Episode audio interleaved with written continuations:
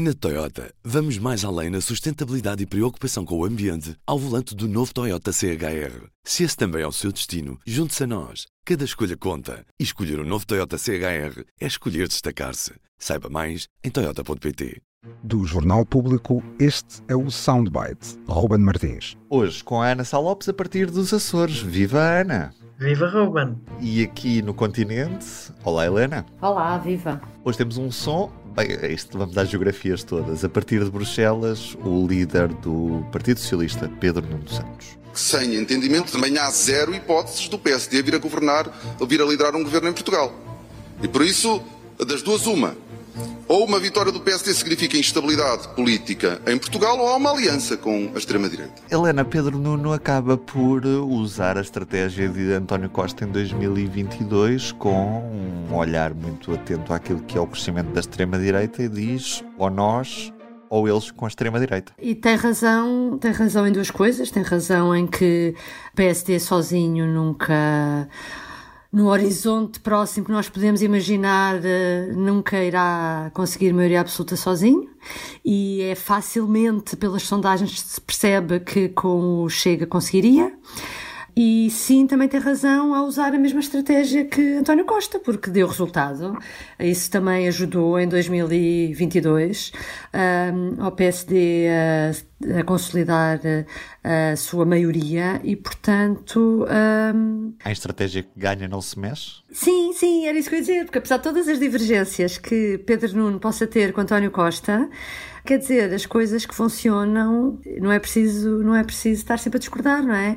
E neste caso, como também falávamos ontem, é a ideia, o que está, uh, o que está em debate também é essa ideia de o PSD mais tarde ou mais cedo ir para o governo com o Chega, não é? Se não, for, se não é com este líder, seria com outro, como André Ventura diz isso. Ventura dizia. André Ventura diz isso todos os todos dias. Dias exatamente. Todos os dias. E tem piada que é, que é uh, Luís Montenegro ontem, acho que era ontem, na CNN, uh, que dava uma entrevista e dizia que, não se, que agora não se demite sequer se não formar, formar governo. Primeiro ele disse que, como é que era?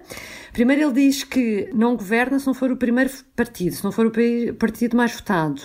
E agora diz que se não for o partido mais votado, mesmo assim não se demite.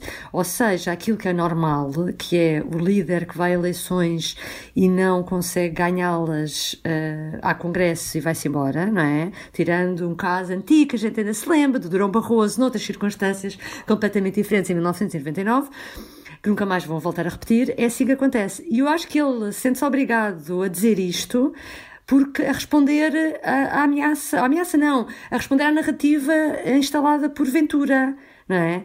Uh, portanto, quer dizer, lá estamos outra vez a ir atrás da. Os líderes, nós estamos a ir porque estamos a comentar aquilo que eles vão dizendo, não é? E eles estão a ir atrás uh, realmente dessa, uh, dessa ameaça. Ana. Mas é uma ameaça real. Eu acho que eh, quando António Costa, eh, em, há, dois, há dois anos, não é, utilizou esta ameaça, fazia-o com, com bastante sentido, porque Rui Rio nunca, nunca afirmou se, se, se, governava ou se não governava com o Chega. Mas o Chega tinha menos poder. Entretanto, o Chega disparou em poder, disparou nas sondagens.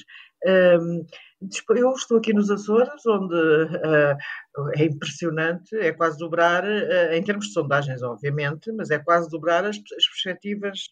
Estás onde todos nós gostaríamos de estar. Sim, é verdade. É uma benção estar em Ponta Delgada, mas hoje ouvi André Ventura ali na, no Conselho de Vila Franca do Campo, na freguesia da Ponta Garça, que fica aqui a uns 30 quilómetros, e de facto é, ele, ele instalou-se aqui nos Açores, está instalado, Uh, ao contrário de Montenegro, que vai a duas ilhas para terminar uh, um roteiro que tinha começado e não tinha conseguido acabar por causa do mau tempo, uma atrapalhada, como se vê, vai uh, a Flores e Corvo, que são ilhas que não elegem deputados, elege São Miguel, e o Chega está aqui instalado com uma quantidade de dirigentes, a ajudar, como diz Ventura, a ajudar.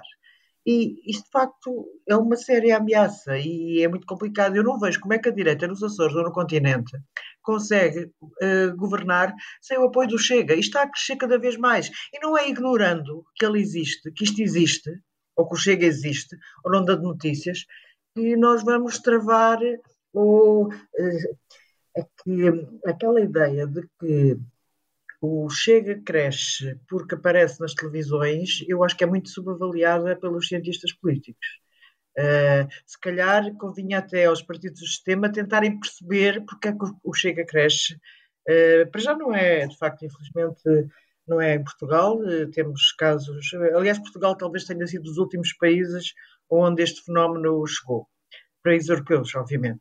Mas a verdade pensas, percebes que está ali um, um, um, líder do maior partido de direita, PSD, que não escola, eh, agora vem para aqui, como fez na Madeira, para, para, para o dia da noite eleitoral, a Ventura responde não, eu vou estar aqui a ajudar e depois vou-me embora, porque a vitória, a existir vitória, e é provável que o resultado realmente, segundo as sondagens, suba, será dos camaradas, eh, não, a direita não usa estas linguagem, obviamente, Exatamente. será dos dos dirigentes do, companheiros. do, Chega Açores. Nem sei como é que os, os companheiros, companheiros. do Chega também se tratam por, eh, por companheiros. Ah, não, os do, estava a falar ah, do, PSD, do PSD, do Chega não sei. Do Chega também não sei. Eh, não faço ideia se tem um, um nick para se tratarem uns aos outros. Mas isto é. Eu, eu acho que Pedro Santos está a ir pelo caminho certo, porque é de facto o risco é. Não há neste momento, um governo à direita. Ou havia um governo do Bloco Central, uh, e há quem defenda, PS e PSD, embora muito pouca gente do PS e muito pouca gente do PSD defenda essa solução, mas existe ainda alguma, alguns gauleses na aldeia gaulesa a defenderem a solução do Bloco Central, ou então, como aliás aconteceu, já aconteceu no passado na, na Alemanha, essa, essa solução de, de SPD uhum. com, a, com, com, a CDU. com a CDU, exatamente, ou então eh, eh, ou é o PS eh, em aliança de esquerda ou é o Chega. Já não há CDS, o CDS está lá enfiado dentro daquela AD, vai sobreviver sem nós sabermos quanto verdadeiramente o CDS já vale em termos de votos depois há um PPM que, aqui ao menos nos Açores, pelo menos um, um deputado vale. Nós não sabemos pelo Corvo, pelo Corvo. Pelo Corvo ele exatamente. Ele é um deputado no Corvo com 100 votos, não é? E ele, se não me engano, teve 120 no Corvo. É? Exatamente. É? Portanto, ele será eleito. Mas o problema é que nós não sabemos, o PPM a nível nacional não vale nada, zero. E acho que estamos numa situação particularmente perigosa para a direita portuguesa, e, aliás, para o sistema. Oh, Ana, mas a mesma estratégia resulta duas vezes, ou pode resultar duas vezes. É que estamos a assistir a um crescimento do Chega e, portanto, se calhar está a acabar esse medo que existe da extrema-direita chegar ao poder na sociedade portuguesa. Não, eu acho que, apesar do crescimento do Chega, eu acho que esse crescimento pode aumentar o medo relativamente uh, há dois anos. Pode aumentar o medo, porque uh, uh, lá, a, maioria do, a maioria do país, do, do eleitorado, não vai votar o Chega. Claro. eu não acho que se tenha quebrado. o Chega vai ter um, um, resultado superior ao que teve há dois anos, isso parece-me claro, tanto no continente, tanto na República, como na, como na região autónoma dos Açores. Isso parece-me bastante mais ou menos evidente. E não se, não se não se tapa o vento com as mãos, não se tapa o vento com as mãos, é preciso, é preciso ser-se radical e também não chega o discurso de votem em nós eh, para, para perceber onde é que estão as origens deste descontentamento e estão, obviamente, no falhanço também dos partidos democráticos. Helena. Queria corrigir aquilo que disse ontem, porque eu ontem dizia que o Luís Montenegro não ia à campanha dos Açores. Na altura não, é? não sabíamos, não é? Portanto, na altura não estava confirmado. Exato, exato. E que, uh, e que, que, que, estou curiosa para ver uh, como é que ele responderá realmente às pessoas, porque na Madeira ele foi lá e disse falou quase em nome também de, do PSD Madeira quando disse que aqui o PS na Madeira e, na, e no continente, na República, o PSD, quer dizer, não ia precisar do Chega, lembram-se, na noite eleitoral, quando estavam convencidos que conseguiam ter ainda maioria absoluta, não é? Também.